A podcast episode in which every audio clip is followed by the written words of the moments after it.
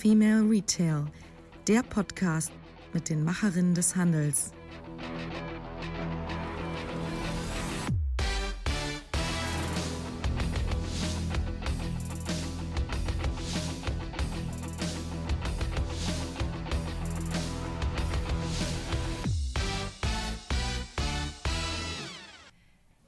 Hallo und herzlich willkommen zu einer neuen Ausgabe des Female Retail Podcast.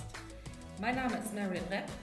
Ich beschäftige mich mit Innovation und Digitalisierung im Handel und in meinem Podcast Female Retail kommen die Frauen, die Zukunftsgestalterinnen des Handels, zu Wort. Und heute haben wir eine Spezialausgabe How to Diversity für euch an Bord.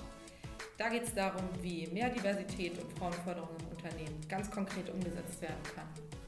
Denn wir haben uns in den letzten Ausgaben jetzt viel beschäftigt mit der Realität von Führungsfrauen in der Handelswelt. Wir haben viele Anekdoten gehört, die manchmal witzig sind, manchmal traurig. Aber wir wollen ja nicht nur meckern hier, sondern wir wollen vor allem ins Machen kommen und äh, euch auch aufzeigen, wie ihr in eurem Unternehmen Diversity umsetzen könnt, wie ihr Frauen fördern könnt.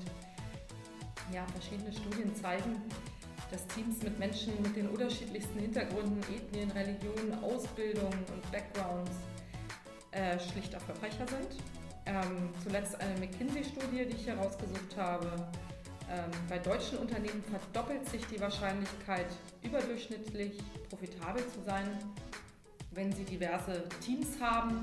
Und besonders groß ist dieser Zusammenhang laut dieser Studie beim Frauenanteil im Top-Management das bedeutet, äh, der Vorstand plus zwei bis drei Ebenen darunter wurden da untersucht. Und Unternehmen, die hier besonders gut abschnitten, haben eine 21-prozentigere prozentige höhere Wahrscheinlichkeit, überdurchschnittlich erfolgreich zu sein. Also es gibt einen tatsächlichen Need dafür, divers zu werden, Frauen zu fördern. Die Unternehmen haben selbst was davon. Und äh, deswegen möchten wir heute eine Spezialausgabe des Female Retail Podcasts rausbringen. Sieben ganz konkrete Punkte anbringen, wie man Diversity bzw. wie man Frauenförderung im Unternehmen machen kann. Und das kann man alles sofort umsetzen. Ganz viel Spaß dabei. How to Diversity, unsere Spezialausgabe heute mit einigen Tipps für mehr Diversität im Unternehmen. Dazu habe ich mir eine absolute Expertin und Enthusiastin eingeladen, nämlich Silvia Borcherding. Herzlich willkommen. Ja, hallo, vielen Dank. Ja, Silvia, du bist Personalexpertin und äh, Top-Managerin beim Energieunternehmen 50 Hertz. Du bist seit Anfang des Jahres dort auch Mitglied der Geschäftsführung, warst aber auch lange bei Metro, kennst also auch den Handel sehr gut und hm. hast äh, in verschiedenen Unternehmen in Personalfragen beraten und jetzt bist du eben bei einem Übertragungsnetzbetreiber gelandet, der die Netze in den neuen Bundesländern und in Hamburg betreibt. Ähm, außerdem treibt er damit maßgeblich die Infrastruktur für die Energiewende voran. Ich weiß das so besonders gut, weil nämlich auch mein Freund seit April dort arbeitet. Das ist ein schöner Zufall. Und ich würde sagen, wir sprechen dann nachher noch über seine Gehaltserhöhung nach der Aufnahme. Ich wollte noch sagen, sehr gute Wahl, ja. Ja, das kann ich nur bestätigen. Also da hast du dir ähm, wirklich einen absoluten Vordenker in äh, Führung und ähm, in Personalfragen rausgesucht. Und ähm, aber ich glaube, ich übergebe jetzt einfach das Wort an dich. Erzähl doch mal, woher kommst du? Was machst du? Ja, sehr gerne. Also vielen Dank nochmal, dass wir heute Gelegenheit haben, hier über das Thema Diversity zu sprechen. Und mir ist natürlich insbesondere Gender Diversity sehr wichtig. Äh, darauf werde ich mich auch im späteren ähm, fokussieren. Äh, woher komme ich? Was mache ich? Ich habe äh, viele verschiedene Dinge schon getan. Ich war lange bei der Metro Group 13 äh, Jahre und habe dort natürlich auch verschiedene Erfahrungen ähm, in Führungspositionen mit meinen männlichen Kollegen gemacht, habe dann im Anschluss bei einem Unternehmen gearbeitet, was Dienstleistungen für betriebliches Gesundheitsmanagement zur Verfügung stellt, dort auch als Personalleiterin verantwortlich für strategisches und operatives Personal, habe freiberuflich gearbeitet und war auch bei einem äh, etwas größeren UK-Unternehmen, was betriebliches Outsourcing macht. Und ähm, ja, die Unternehmen äh, hat so ziemlich alles geeint, was äh, Männerdominanz betrifft und äh, vor allen Dingen in Führungspositionen. Und interessanterweise muss man ja zum Beispiel im Handel sagen, ist eigentlich ein sehr großer Frauenanteil vorhanden, allerdings in den Führungspositionen nicht. Das äh, fand ich damals, als ich noch neu war im Handel, auch eine äh, sehr, sehr spannende Erkenntnis. Ich bin gar nicht mehr ganz so up-to-date, wie die Zahlen jetzt dort aussehen. Ich hoffe, das hat sich ein bisschen verbessert. Meine Befürchtung allerdings ist wahrscheinlich nicht ganz so, wie es gut wäre. Ja. Ich kann was ich zu den Zahlen ganz kurz sagen. Ja, gerne, es gibt ähm, von PwC, von der Stefanie Rumpf, eine Studie, die vor einem halben Jahr rausgekommen ist. Und da ähm, wurde eben aufgezeigt, dass Frauen in Führungspositionen in der Konsumgüter- und Handelsbranche ähm, zu 14 Prozent sind. Äh, das ist ein bisschen schlechter, 1,5 Prozent, glaube ich, schlechter als der äh, gesamtwirtschaftliche Durchschnitt, also der Gesamtwirtschaft in Deutschland. Also ähm, ein bisschen schlechter als der Rest, was aber, wie du sagst, gerade deshalb so schlecht ist, weil ja der Handel eigentlich eine weibliche Branche ist, gerade wenn man eben in den mhm. stationären Handel guckt und ähm, ja, auch die Konsumentinnen und Konsumenten ähm, sich so anschaut. Genau, Genau. Ja, was mache ich? Ich stehe, also ich bin heute CHRO bei äh, 50 Hertz, bin Arbeitsdirektorin für das Personalwesen verantwortlich, für Diversity verantwortlich und ich übernehme jetzt auch zum 1.11. noch den Bereich Corporate Governance. Das sind die ähm, nach innen wirkenden Managementsysteme. Da gehört dann das Risikomanagement dazu, Audit, Umweltmanagement, Safety etc. Äh, sehr, sehr spannend und ein Plädoyer auch in, an alle Frauen in die Richtung erweitert euch gerne. ja, äh, funktional äh, auch sehr gerne. Das bereitet für weitergehende Aufgaben vor. Das kann ich nur empfehlen.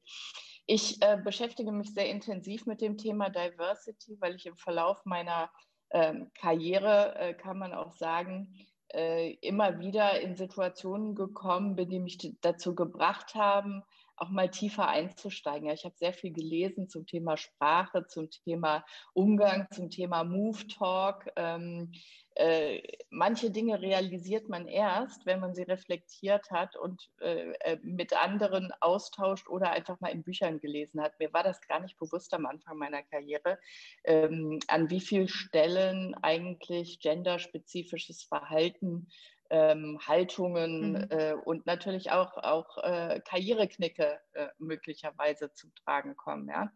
Also sehr spannend. Ich stehe sehr dafür, äh, in dem Unternehmen, wo ich tätig bin, die jüngeren Kolleginnen in ihrer Rolle zu unterstützen und äh, vor allen Dingen in ihrer Karriereplanung und Umsetzung, wenn sie das denn so wollen. Ja? Das äh, muss man auch erstmal hinterfragen. Mhm. Ja, was hat sich denn getan in Sachen Frauen in Führungspositionen? Du bist ja jetzt seit äh, 20 Jahren oder so unterwegs, professionell in deiner Karriere. Und äh, was würdest du sagen, hat sich verändert? Also das Wesentliche, was sich verändert hat, ist, dass man heute darüber reden kann, dass es immer noch keine ähm, äh, Gleichbehandlung gibt, ohne dass man direkt als Emanze abgestempelt wird. Ja, das ist ein großer Vorteil. Ähm, faktisch hat sich nicht so viel verändert, wie sich eigentlich hätte verändern müssen. Ich glaube, man kann ein bisschen freier mit Themen umgehen. Man kann, ähm, wenn man wie ich im ein, einen gewissen Weg schon gegangen ist, dann äh, muss man sich nicht mehr so viel selber beweisen und hat auch äh, mehr Mut. Also ich habe heute viel mehr Mut, mich für diese Dinge einzusetzen, als ich das in der Vergangenheit hatte. Und ähm, das macht es, das befreit auch so ein bisschen und dann äh, sagt man eben auch mal Dinge oder tut Dinge, die möglicherweise ein bisschen polarisierend sind. Ähm, aber das ist dann okay. Ähm, was noch nicht so weiterentwickelt ist, ist die Tatsache, dass es noch polarisierend wirkt, ja, wenn man bestimmte genderspezifische Dinge tut. Äh, bis hin zu den Aussagen, dass, dass immer noch Kollegen sagen, ja, aber wenn du das jetzt tust, dann benachteiligst du doch die Männer. Ich sage, ja, genau, jetzt wisst ihr mal, ne, wie das so in den letzten Jahren gewesen ist äh, für die Frauen und jetzt machen wir es einfach mal gleich. Und äh, da denke ich, ähm, hat sich in der Haltung der Personen leider noch nicht so viel verändert. Äh, was sich verändert hat, ist an manchen Stellen die Arbeitsrahmenbedingungen, ja, die auch gesetzlich ähm, unterstützt wird, äh, wie zum Beispiel Elterngeld oder ähnliche Dinge, ja, oder das Recht auf Teilzeit oder solche Dinge. Jetzt ist aber natürlich nicht entscheidend, was sagt das Gesetz, sondern wie setzen die Unternehmen das um. Ja, und das ist natürlich auch eine wesentliche äh, Grundlage für eine gute, äh, äh, für ein gutes familienorientiertes Unternehmen, was eben auch Grundlagen schafft, um dann für Frauen auch attraktiv zu sein. Ja, also ähm, du hast das angesprochen, man wird heutzutage, wenn man sich für Diversity-Themen oder für Frauen in Führungspositionen einsetzt, nicht mehr als Emanze einfach nur unter Gedöns äh, abgetan. Ich glaube, da hat sich wahnsinnig viel getan in den letzten Jahren aufgrund von MeToo. Also das ist, glaube ich, wirklich was, was uns gesellschaftlich wahnsinnig vorangebracht hat, ähm, weil das äh, so viel auf die Agenda gehol geholt hat und so viel sichtbar gemacht hat, was vorher unter ferner Liefen lief. Also das äh, habe ich selbst auch beobachtet. Ähm, ich bin ja schon seit vielen Jahren auch politisch aktiv und in meiner Partei weiß ich noch in den Anfängen, äh, als ich so 16, 17 war, ähm, da war dieses Thema auch absolut verpönt und äh, die Frauen in der Partei waren, ähm, ja, wurden mit ihren Anliegen mehr oder weniger nicht ernst genommen. Und das hat sich wahnsinnig geändert. Ne? Also die Parteien müssen eben auch äh, einiges ändern und was tun. Ja, jetzt würde ich sagen, kommen wir einfach mal ähm, in die Tipps rein. Was, was würdest du den Unternehmen mitgeben? Was müssen sie machen? Was müssen Führungsmänner, Führungsfrauen tun, um mehr Diversity in ihr Unternehmen zu bekommen? Was sind Kniffe und Erfolgsrezepte? Also äh, Kniffe, äh, mal gucken, ob wir dazu kommen. Also Erfolgsrezepte sind natürlich auf jeden Fall erstmal Arbeitsrahmenbedingungen zu schaffen, die es äh, Frauen gut ermöglichen, Karriere zu machen, ähm, aber auch Männern gut ermöglichen, Karriere zu machen im Sinne der, ähm, der, der Familienunterstützung. Da gehört natürlich dazu, dass man Teilzeitjobs anbiet, ab, ähm, anbietet, dass man äh, äh, von den Arbeitszeiten her flexibel ist, dass man auch anbietet, von zu Hause aus arbeiten zu können. Ja, ich meine, das ist natürlich natürlich alles jetzt durch äh, Corona nochmal verstärkt worden. Aber das sind letztlich Rahmenbedingungen, die man unbedingt braucht, damit äh, das Arbeitsleben auch für insbesondere Eltern flexibel gestaltet werden kann. Und das meine ich auch nicht nur für Frauen. Das ist also für, für beide ganz wesentlich. Wir haben sehr viele verschiedene Dinge getan, die sich bewusst an Frauen ausrichten, wie zum Beispiel die Tatsache, dass wir nur weibliche Stellen ausschreiben. Also nicht, dass wir nur Frauen für diese Stellen einstellen, aber die Titel der Funktionen sind immer weiblich. Und ich habe ähm, gerade auch von jüngeren Herren äh, schon gespiegelt bekommen, äh, dass sie das sehr angesprochen hat, weil das den Eindruck erweckt hat, dass wir ein sehr modernes Unternehmen sind, was mich ein Stückchen auch überrascht hat, aber natürlich sehr positiv. Das fand ich ganz toll. Ja, spannend. Ähm, Hätte die, ich auch nicht gedacht. Ja, ja genau. Sag mal, also aber äh, kurze Nachfrage. Führung in Teilzeit, funktioniert das wirklich? Also würde also auch Führung eine Führung in, in zehn mhm. Stunden die Woche funktionieren oder was ist da die Grenze? Ja, das glaube ich nicht, dass das funktioniert. Ich, also wir sind jetzt auch noch nicht so weit, dass wir sagen, wir teilen Führungsstellen, aber es gibt durchaus Führungskräfte bei uns, die übergangsweise oder auch äh, jetzt noch äh, zu 80 Prozent arbeiten oder auch zu 75 Prozent arbeiten. Äh, das glaube ich schon, lässt sich einrichten. Das ist dann eine Frage äh, des Unterbaus auch und der Frage, wie man Aufgaben verteilt. Ich weiß, da hängen oft kaufmännische äh, auch Diskussionen dran, ja, aber dann gibt es den vollen Firmenwagen trotzdem und dann wird es ja alles viel teurer. Ich glaube, ähm, da muss man sich, ähm, da muss man bereit sein, diese Rahmenbedingungen einfach auch in Kauf zu nehmen. Ja, es muss nicht immer nur die 100%-Stelle sein. Ja, gibt es bei euch noch Firmenwägen? Das ist ja spannend. Ja. Ich dachte, was gibt es gar nicht mehr heute? Und, oh, und tolle Diskussionen darum. Wirklich tolle Diskussionen. Wir haben gerade unsere neue Dienstwagenrichtlinie verabschiedet, die äh, in Richtung äh, Pfad zu emissionsfrei geht. Also ganz spannend. Ja, ja, das gibt es noch. Genau.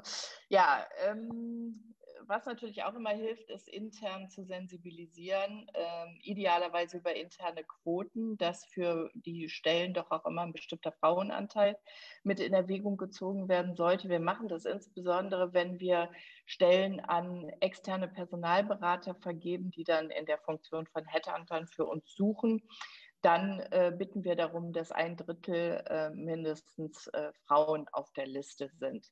Das war am Anfang ähm, ehrlich gesagt mühsam, weil es natürlich für die Personalberater auch ein bisschen anstrengender ist. Die haben in der Energiebranche klassischerweise ein Männernetzwerk weil es natürlich viele Männer gibt äh, und haben kein Frauennetzwerk. Das heißt, das Frauennetzwerk in der Energiebranche müssen sie sich jetzt aufbauen. Ähm, wenn wir das konsequent tun, sehen wir aber auch, dass die Frauen in der Energiebranche sehr wohl da sind. Man muss sich eben als Personalberater mit ihnen vernetzen. Da legen wir auch gesteigerten Wert drauf. Wir haben gerade jetzt wieder ein Mandat vergeben, wo wir vorher den Personalberater gefragt haben, ob er sich zutraut, diese ein Drittel zu schaffen. Das tut er. Jetzt werden wir äh, dann hoffentlich auch den Erfolg sehen. Wir haben ganz, ganz oft gehört, oder ich habe gehört, als ich im Unternehmen angekommen bin, ja, bei der Energie gibt es ja generell keine Frauen. Ähm, dazu nur ein Beispiel, der letzte Jahrgang an Trainees, den wir jetzt eingestellt haben, da sind von fünf Trainees, sind vier Frauen, zwei davon sind Ingenieurinnen und zwei Wirtschaftswissenschaftlerinnen. Äh, das heißt, äh, diese, dieser Grundsatz, man findet sie nicht, den würde ich so in keinster Weise unterschreiben. Und je intensiver wir suchen, desto mehr entdecken wir. Und das ist schön. Da seid ihr aber natürlich auch in einer ähm, vorteilhaften Lage. Ne? Also 50 Hertz ist ein sehr angesehenes Unternehmen. Ähm, also wenn man sich da Bewertungen ähm, mal durchliest im Internet, beziehungsweise auch in der Branche sich umhört, dann weiß jeder, dass 50 Hertz sehr gute Arbeitsbedingungen hat. So heißen, ihr könnt euch die Leute auch so ein bisschen aussuchen. Ne? Und äh, wenn man dann vielleicht in kleineren Ingenieurbüros ist oder was weiß ich, äh, vielleicht in kleineren äh, KMU-Unternehmen, dann äh, wird es da vielleicht schon ein bisschen schwieriger, ähm, die Frauen zu finden. Und ja. Ja, die Frage für mich ist so ein bisschen, wie wird man denn ein angesehenes Unternehmen an der Stelle? Und es gibt, also ich sag mal, wirklich kaufmännische, harte Situationen mal außen vor gelassen, aber es wird ja kein Unternehmen daran gehindert, gute Arbeitsbedingungen zu schaffen für ähm, ja auch kleinere Unternehmen klar, oder ja. andere Ingenieursbüros oder wie auch immer. Ne? Also das ist ja, das ist eine Frage der Einstellung. Und wenn ich denke als Ingenieurbüro oder kleineres Unternehmen, dass ich einen Nutzen davon habe, was alle denken sollten, ähm, dann kann ich auch die entsprechenden Rahmenbedingungen schaffen. Von daher ähm, ist ja irgendwie 50 Hertz auch zu diesem Image gekommen. Und ähm, das gibt es natürlich deswegen, weil die Bedingungen gut sind. Ja, da stecken aber auch ja. größere finanzielle Mittel dahinter. Das darf man jetzt auch nicht ganz unter den Tisch kehren. Da können viele KMU nicht mithalten. Aber das ist jetzt ein anderes Thema. Ja, wobei ähm, manche Dinge wie ähm, mobiles Arbeiten äh, zu ermöglichen oder ähm, äh, sag ich mal, Teilzeit zu ermöglichen, das ist ja nicht sofort unbedingt mit zusätzlichen Kosten verbunden. Ja? Und diese Rahmenbedingungen, äh, die ermöglichen es ja, ja, schon, eine größere Flexibilität ähm, zur Verfügung zu stellen. Ja, also und das Employer, ist ja, glaube ich. Employer Branding kann auch für kleine Unternehmen funktionieren. Das ist natürlich absolut, absolut richtig. Man muss sich nur damit auseinandersetzen und eben mal gucken, was äh, der Markt so verlangt und das dann auch umsetzen. Genau. Also vielleicht hilft auch einfach ein bisschen Individualisierung, weil oftmals ist es gar nicht die Gleichmacherei. Es können ganz unterschiedliche Rahmenbedingungen sein, die für Mitarbeiter äh, wertvoll sind. Ja, und äh, da muss man einfach nachfragen. Wir kommen ja alle so ein bisschen von der Denke, von so einem Kollektivgedanken. Äh, man muss für alle immer dasselbe tun und dann ist es gut. Ähm, das ist oftmals nicht so. Die Mitarbeiterinnen und Mitarbeiter befinden sich in unterschiedlichen Lebensphasen. Da spielen ganz andere Dinge eine Rolle. Die Flexibilität ist das aus meiner Sicht, die da ganz viel ausmacht. Eben gerade auch für Frauen. Ja, genau. Ähm, was würde ich noch empfehlen? Ich glaube, dass wir nach wie vor nicht so gut sind im Netzwerken. Und im Netzwerken bedeutet aus meiner Sicht nicht Kontakte knüpfen und ähm, äh, miteinander essen zu gehen, sondern das bedeutet für mich, dass man sich dabei unterstützt, die jeweiligen Ziele zu erreichen. Ja, dass man quasi wie so ein Steigbügel als Frau auch immer die Hände offen hält, damit die andere Frau äh, draufsteigen kann und die nächste Stufe erklimmen kann. Das ist im, im, im, im weiblichen Karriereumfeld nicht unbedingt so üblich und äh, ist aus meiner Sicht aber einer der kritischen Erfolgsfaktoren, weil je mehr Frauen auch an die Unternehmensspitzen gelangen, desto eher äh, äh, äh, funktioniert natürlich dieses Prinzip. Ja, deswegen finde ich es auch so wichtig, dass diejenigen, die bestimmte Positionen schon erreicht haben, um, um auch Frauen unterstützen zu können, das auch unbedingt tun. Ja. Und wie befördert man das institutionell?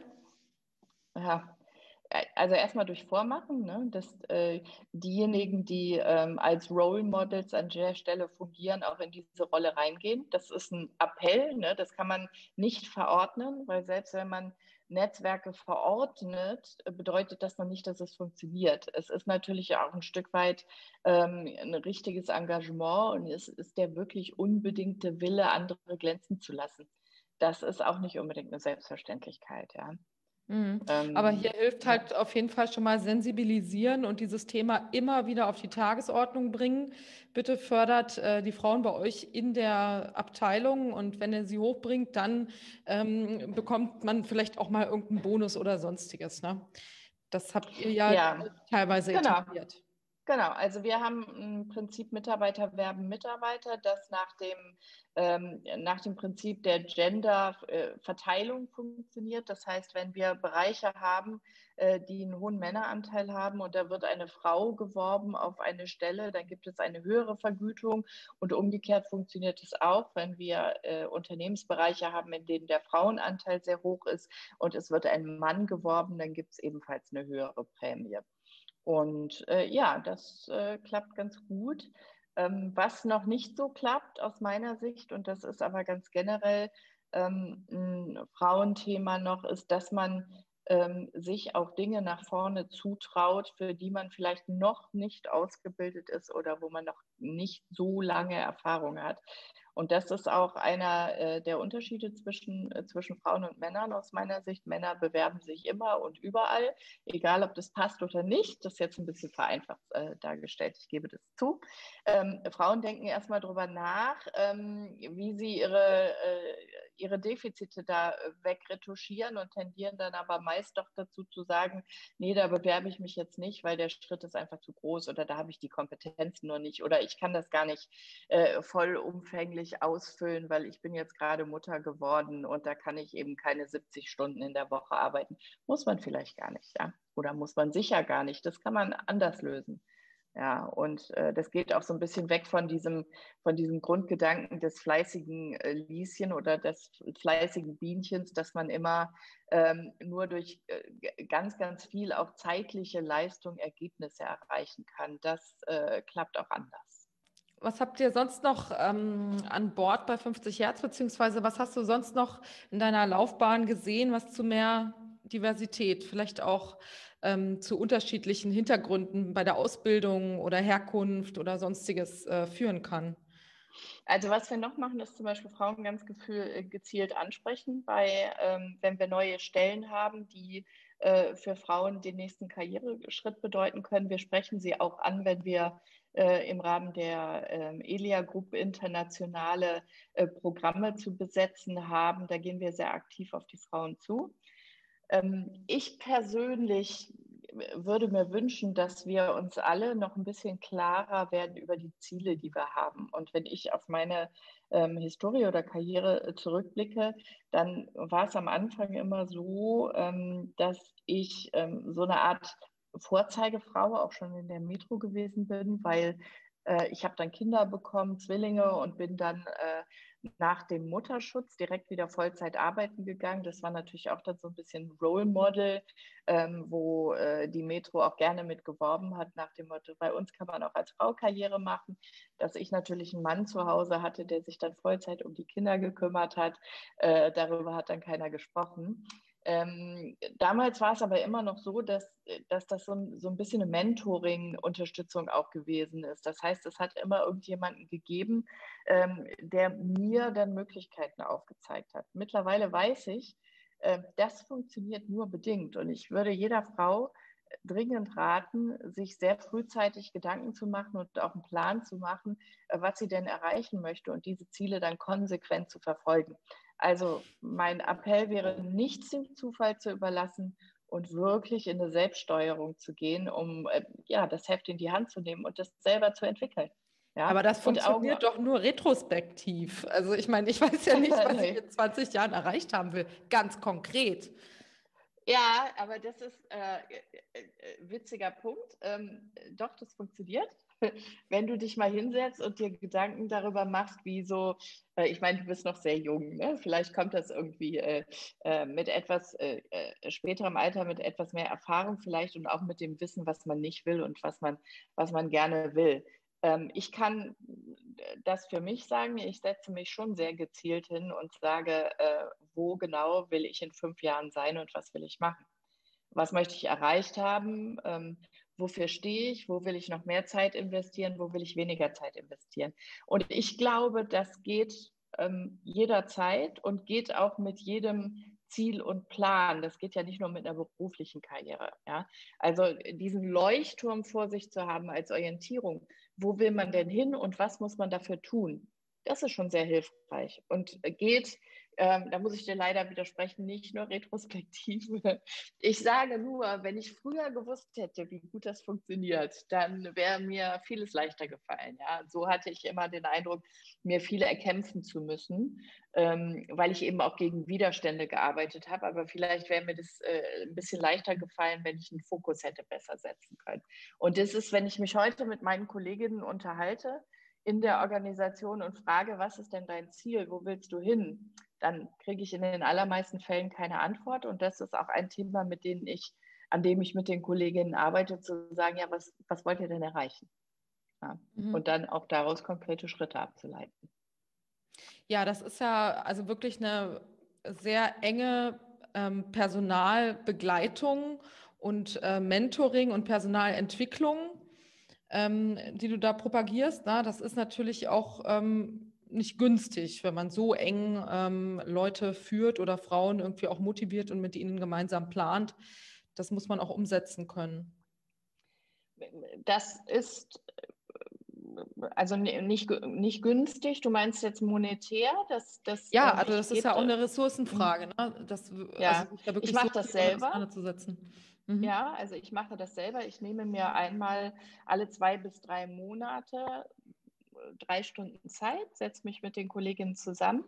Äh, da diskutieren wir diese Dinge und ähm, mache Angebote im Sinne von, wer jetzt Interesse hat, da nochmal bei dem einen oder anderen Thema ein bisschen tiefer einzusteigen, äh, dann kommen die schon auch auf mich zu und ähm, fragen, wie sie bestimmte Dinge tun können oder bitten mich, Erfahrungen zu teilen äh, im Umgang mit bestimmten Situationen. Und das muss ja nicht immer ein strukturiertes Programm sein. Das kann ganz oft ein Mittagessen sein oder mal irgendwie ein Zusammentreffen auf einen Kaffee, so im Sinne der kollegialen Fallberatung. Und das ist auch das, was ich meine, mit sich gegenseitig zu unterstützen. Ja? Es braucht gar kein großes Programm. Wenn sobald es gelebte Praxis ist und ein integraler Bestandteil des Selbstverständnisses der Führungsfrauen auch ist, mhm. funktioniert das. Ja. Ja, und das sollten und ja eigentlich auch Männer machen. Kein extra Geld. Das, äh, also Männer äh, praktizieren das sowieso unter sich schon. Äh, schön wäre, wenn sie das auch mit Frauen machen würden.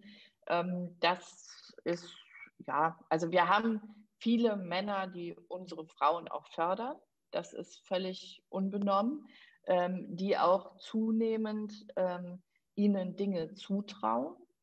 Das ist auch eine Entwicklung, auch mehr zutrauen, ihnen auch höhere Hierarchieebenen zutrauen.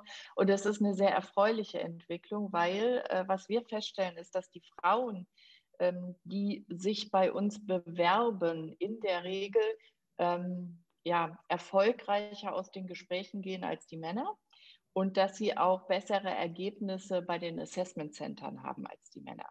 Ja, weil sie noch ein paar Kompetenzen zusätzlich haben, die die Männer vielleicht noch nicht mitbringen, sagen wir mal, ja, äh, die, die frisch von der Uni kommen oder ähnliches. Und das sind ganz, ganz positive Effekte und das stellen jetzt eben auch unsere Führungsmänner fest. Und mittlerweile gibt es auch so, ein, so einen ganz kleinen Wettbewerb in der Organisation, wer es denn jetzt schafft, auch in seinem Bereich eine Frau auf eine leitende Position zu bringen. Und das ist sehr erfreulich. Ja, wenn wir über das ganze Thema Diversity, unterschiedliche Hintergründe im Unternehmen sprechen, dann ist ja nicht nur das Gender-Thema auf der Agenda, sondern ähm, ja auch die unterschiedlichsten Herkunften, Ethnien und so weiter, Religionen. Und ähm, ich habe zuletzt mit einem Startup-Mitarbeiter gesprochen, die also jetzt äh, vor kurzem dazu übergegangen sind, äh, komplett äh, Englisch als ihre Unternehmenssprache ähm, zu nehmen und äh, Deutsch quasi versuchen klein zu halten und auch ihre Stellenausschreibungen zunehmend auf Englisch ähm, dann auch global ausschreiben, um mehr ja, international, ähm, internationale Fachkräfte anzuwerben. Ähm, wie siehst du das? Ist das in Zukunft auch ja. der Weg in Deutschland, um mehr Diversity hinzubekommen? Also wir haben eine Tochtergesellschaft, die macht Consulting im, äh, in unserem Kontext und die sind schon sehr, sehr international aufgestellt. Und da ist auch Englisch Unternehmenssprache, die sitzen auch bei uns im Haus. Von daher ähm, sind wir da schon äh, bunt gewohnt, sage ich mal. Ähm, wir haben natürlich bei 50 Hertz die besondere Voraussetzung, dass wir noch viele Mitarbeiterinnen und Mitarbeiter haben, die äh, nie Englisch gelernt haben, aufgrund der Historie eine sehr, sehr lange Unternehmenszugehörigkeit, äh, vor der Wende Englisch nicht in der Schule gehabt, danach nie Englisch gelernt. Das heißt, wir werden als Unternehmenssprache in Deutschland selbst mit Englisch noch nicht wirklich gut handeln können. Das funktioniert einfach noch nicht. Ja. Und ähm, ein Kollege von mir sagte immer, naja, aber das kann man doch lernen. Ähm, ja, wer selber sich schon mit einer Fremdsprache beschäftigt hat und die nicht äh, muttersprachlich aufgesaugt hat, der weiß auch, dass das äh, bedingt nur möglich ist. Hm, äh, wir merken das gerade jetzt sehr stark in, äh, bei der Gründung unserer Gruppenfunktionen. Da werden deutsche und belgische Teams äh, zusammengesetzt. Die müssen sich dann auf eine Sprache einigen. Das ist in der Regel natürlich Englisch. Äh, da merken wir, wo wir an unsere Grenzen kommen. Ähm, das ist aber für uns, also es ist für die Bestandsbelegschaft die, die Grenze zu sagen, da können wir Englisch nicht als Komplettunternehmenssprache einführen. Äh, wir haben aber durchaus viele Handlungsfelder, wo wir sehr international arbeiten und wo Diversity auch keine, äh, äh, keine Rolle spielt in dem Zusammenhang im Sinne von wir leben Diversity da. Das ist zum Beispiel das ganze Offshore-Umfeld, weil dort per se viel mit internationalen Spezialisten gearbeitet wird. Wir haben eine gute, eine, eine Kultur, die Diversity zulässt. Ähm, das finde ich schon ganz hervorragend. Und wir haben auch mittlerweile einen recht großen Anteil an äh, Mitarbeiterinnen und Mitarbeitern, die aus anderen Ländern kommen, die aber natürlich noch relativ gut Deutsch sprechen äh, können müssen, damit sie gut mit unseren Bestandsmitarbeitern äh, zusammenarbeiten können. Ja, aber ansonsten glaube ich, sind wir da, sind wir da ein sehr offenes Unternehmen. Ja, sehr spannend. Ähm, Silvia, was würdest du denn sagen, was brauchen ähm, Mitarbeiter bei Transformationsprozessen? Also ich meine, wir haben ja jetzt im Moment die digitale Transformation. Äh, dieses Thema begleitest du ja sicher auch schon seit 20 Jahren. Jetzt hat es in den letzten Jahren nochmal besonders Fahrt aufgenommen. Und äh, das sind ja deine Themen. Also ich meine, oftmals betrachtet man die digitale Transformation, Innovationsthemen vor allem unter technologischen und technischen Aspekten und versucht das dann voranzutreiben. Und ähm, also ich habe ja die letzten Jahre auch einige Projekte mit begleitet, ähm, ja, wo es um Digitalisierung in mittelständischen Unternehmen ging. Und da habe ich sehen müssen, dürfen, dass ähm, es meistens nicht an der Technik scheitert, sondern eben an den Mitarbeitern, die sich dann ja mit dem einen oder anderen nicht anfreunden können, die nicht mitgenommen wurden, die nicht befragt wurden. Und ähm, ja, das äh, Thema Mitarbeiter in Transformationsprozessen ist, glaube ich, super zentral. Und ähm, ja, wie würdest du das einschätzen? Was sind so die Dinge, die man bedenken muss? Also ein ganz wichtiger Aspekt aus meiner Sicht bei der Transformation ist die Führung. Das heißt, die Führungskraft muss bestimmte Kompetenzen mitbringen, um zu wissen, was notwendig ist, damit Mitarbeiter diesen Weg mitgehen können. Ähm, bei den Mitarbeitern ist es eine sehr individuelle Fragestellung. Äh, das heißt, wo stehen die, welche Kompetenzen hat die einzelne Person, was muss sie noch lernen, ähm, welche Vorlieben hat sie und so weiter und so fort. Die Mitarbeiter sind alle unterschiedlich und brauchen vielleicht auch unterschiedliche Maßnahmen, eine unterschiedliche Ansprache, ein Abholen an einem anderen Punkt. Was aber relevant ist, dass die Führungskraft ähm, äh, in der Lage ist, die Vision zu vermitteln. Also warum findet eine Transformation überhaupt statt? Warum ist sie so wichtig für das Unternehmen? Und dass die Führungskraft in der Lage ist, beides äh, zu balancieren, also das, das Mitnehmen des Guten aus dem Bestehenden und das nach vorne zu retten. Das ist so ein bisschen ja jetzt auch in der Corona-Situation, ja. Und gleichzeitig aber auch ähm, Neues aufzumalen, aufzuzeigen für die Mitarbeiter und das nach vorne zu entwickeln und der ständige Dialog.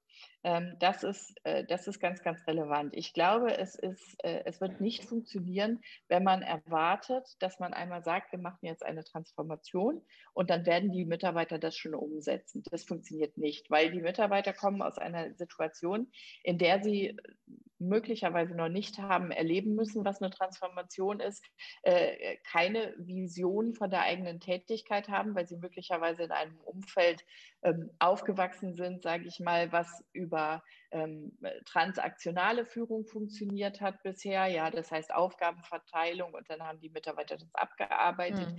Ähm, wie soll so ein Mitarbeiter wissen, was nach der Transformation äh, kommt oder was in der Transformation kommt. Und da finde ich, es ist eine der wichtigsten Führungskraft, äh, Führungskräfte, äh, Kompetenzen im Moment, die Mitarbeiter dort äh, äh, zu befähigen und hinzubringen. Ähm, das sind ganz viele unterschiedliche Aspekte. Das eine ist Unsicherheit auszuhalten als Führungskraft. Das andere ist eben dieses Ambidextrie-Management, also diese Beidhändigkeit. Ähm, und das dritte ist aber auch zu wissen, was muss ich denn mit den Mitarbeitern tun? Ähm, wo stehen die heute? Wie sehen die Zukunftsprofile in der eigenen Organisation aus? Was muss ich tun, damit ich sie dahin entwickeln kann, etc. etc. Also ich weiß das sehr gut, weil wir gerade selber selber im HR eine Transformation machen. Und ähm, äh, da, da geht es in der Tat weg von, von äh, sehr administrativen Tätigkeiten und sehr aufgabenorientierten äh, Tätigkeiten hin zu Projekttätigkeiten und eigenverantwortlichen Tätigkeiten. Und das ist wirklich ein Weg zu gehen. Man muss wissen als Führungskraft, wo man hin will und man muss dranbleiben, dranbleiben, dranbleiben. Das ist halt auch ein Invest. Ne? Das funktioniert nicht von selbst. Und an der Stelle möchte ich mich jetzt auch schon sehr herzlich bei dir bedanken für die ganz tollen Tipps, die du uns mitgegeben hast. Möchtest du denn noch was sagen? Ja, gerne. ja und dann gab es ja noch die nette Anekdote mit der Aufsichtsratssitzung. Die erzähle ich auch gerne nochmal. Also es war, das war noch in meinem ersten Jahr bei 50 Hertz und äh, es gab eine Aufsichtsratssitzung, in der ich auch dabei war. Und äh, eine Kollegin, äh, die äh, zur äh, Mitbestimmung im Aufsichtsrat gehörte, hatte Geburtstag und ähm, ich war ansonsten die einzige äh, Frau im Raum und der damalige CEO äh, ja, hat mich dann gebeten, den Kuchen aufzuschneiden für die Kollegin. So. Und ich habe gedacht, okay, was macht denn jetzt? Schneidest du jetzt den Kuchen oder machst du eine Szene? So, ich habe mich natürlich gegen zickig. die Szene, ja, oder werde ich zickig, genau. Ähm, ich habe wirklich kurz überlegt. Ich habe mich dann gegen das Zickigwerden entschieden und äh, bin schön brav aufgestanden, habe den äh, Kuchen geschnitten, habe den Kuchen verteilt und äh, dann haben wir alle schön unseren Kuchen gegessen und dann äh, kommen wir irgendwann zu den Personalkennzahlen und ein Kollege aus dem Aufsichtsrat, äh, einer der Shareholder, sagt dann, sag mal, es ist aber irgendwie auch komisch. Ihr habt insgesamt einen relativ hohen Frauenanteil mit über 25 Prozent, aber äh, in der Führungsetage ist das ja noch extrem niedrig. Was ist denn da los? Und das war meine Chance. Und ich habe dann entgegnet, ja, naja, möglicherweise liegt es daran, dass die Frauen bei uns den Kuchen aufschneiden müssen.